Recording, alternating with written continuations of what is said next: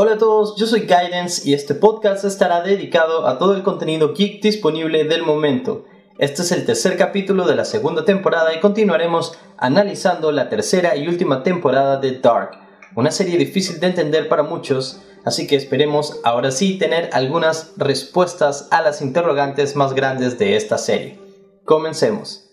El quinto capítulo, titulado Vida y Muerte, lleva a la reunión de Adán con Charlotte en el futuro donde el personaje terminó tras entrar en el vórtice creado al final de la temporada anterior. Nos revelan que Tannhaus tuvo un hijo que falleció junto a su nuera y su nieta en un accidente de auto, pero la policía solo encontró los cuerpos de los padres, más no de la niña. Al principio pensé que podría ser Charlotte, pero el mismo Tannhaus afirma que dos mujeres aparecieron una noche y le entregaron a Charlotte, junto con el reloj que le regalaron.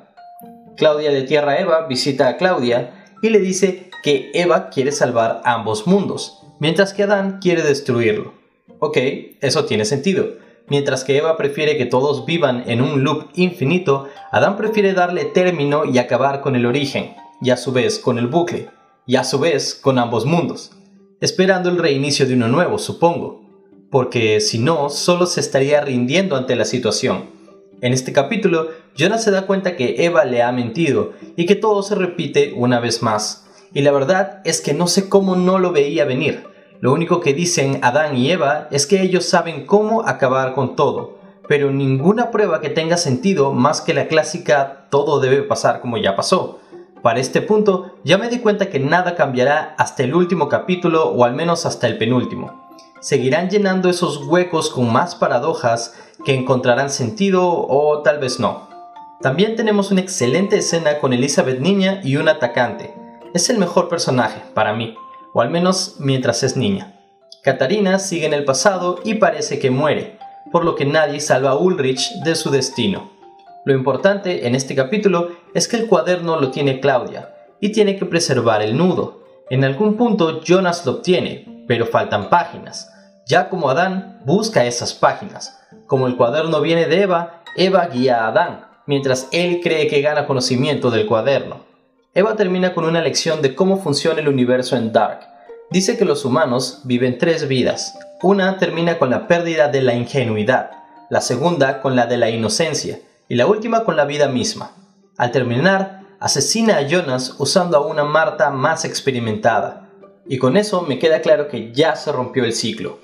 Jonas no puede morir, porque entonces Adán no llegaría a ser, al menos que haya un tercer mundo que desconozca la presencia del segundo. Demasiado complicado, mejor continuemos. El sexto capítulo, titulado Luz y Sombras, nos explica algunas cosas. Jonas y Marta aún quieren salvarse entre ellos, pero el apocalipsis debe pasar para poder lograrlo.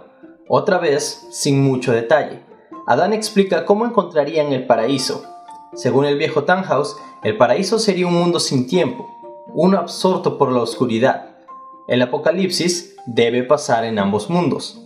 Alexander, una de las preguntas que tuve desde el principio, es en realidad Boris Nivar. Bueno, esta historia es en Tierra Eva, pero podemos asumir que lo mismo pasa en Tierra Adán.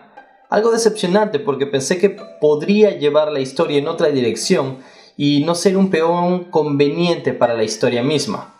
Como Boris, Alexander fue un asesino, aunque asegura que no fue a propósito. Lo importante en el capítulo es la explicación de que hay dos líneas temporales superpuestas que interactúan entre sí. Por eso Jonas adulto no pudo reconocer a Marta de Tierra Eva, porque él nunca viajó, mientras que el otro Jonas sí lo hizo y murió por eso. Mi pregunta es, ¿cómo una puede generar a la otra? Y es que estamos hablando de cruces temporales que llevan las paradojas a un siguiente nivel. Sea como sea, el Jonas que se salvó se convierte en Adán, y él quiere destruir el nudo, y la forma de lograrlo es interrumpir el nacimiento del origen, el cual sería el hijo de Jonas de tierra Adán y Marta de tierra Eva. Una vez más, todo cae en que todo se debe repetir de la misma manera. No hubo una disrupción en realidad, todo sigue conectado. Bajo ese concepto pasa lo siguiente. Claudia manipula a Jonas. Jonas pasa a ser Adán. Adán sabe de Eva y quiere destruir el nudo, pero Eva está muy por delante de él. Sin saberlo, ambos hacen que todo vuelva a ocurrir como debe hacerlo. La niña del futuro y algunos personajes más son llamados elegidos y se encargan de que eso pase. Francisca y Magnus viajan a Tierra Eva e impiden que la Marta de esa Tierra, que nunca llegó a salvar a Jonas, detenga el apocalipsis en esa Tierra. Todos creen que están rompiendo el nudo, pero Eva lo mantiene con gente de su tierra. A su cargo tiene a Bartos, quien salvará la vida de todos, Claudia, que es la espía que trata con su versión de Tierra Adán, Egon, que debe proteger su genealogía, Noah, que debe asegurarse de que todo pase de nuevo. Con cada muerte se halla una vida y así, paradojas. Los desconocidos prácticamente causan el apocalipsis. La Marta abducida por Magnus y Francisca es prisionera de Adán y él decide asesinarla para poder acabar con el bucle. Pero, ¿logrará hacerlo? En conclusión, la serie se vuelve mucho más complicada y creo que ya es un afán en hacerlo de esa manera. La inclusión de otra tierra y de otra línea temporal que trabaja sobre el original es un concepto muy arriesgado. Además, la longitud de los episodios y los monólogos repetitivos no logran cuajar muy bien para mantener la atención. Eso es todo por hoy, gracias por escuchar este podcast. Este es el tercer capítulo de la segunda temporada. Yo soy Guidance y esto fue Tres lados en vez de dos. Adiós.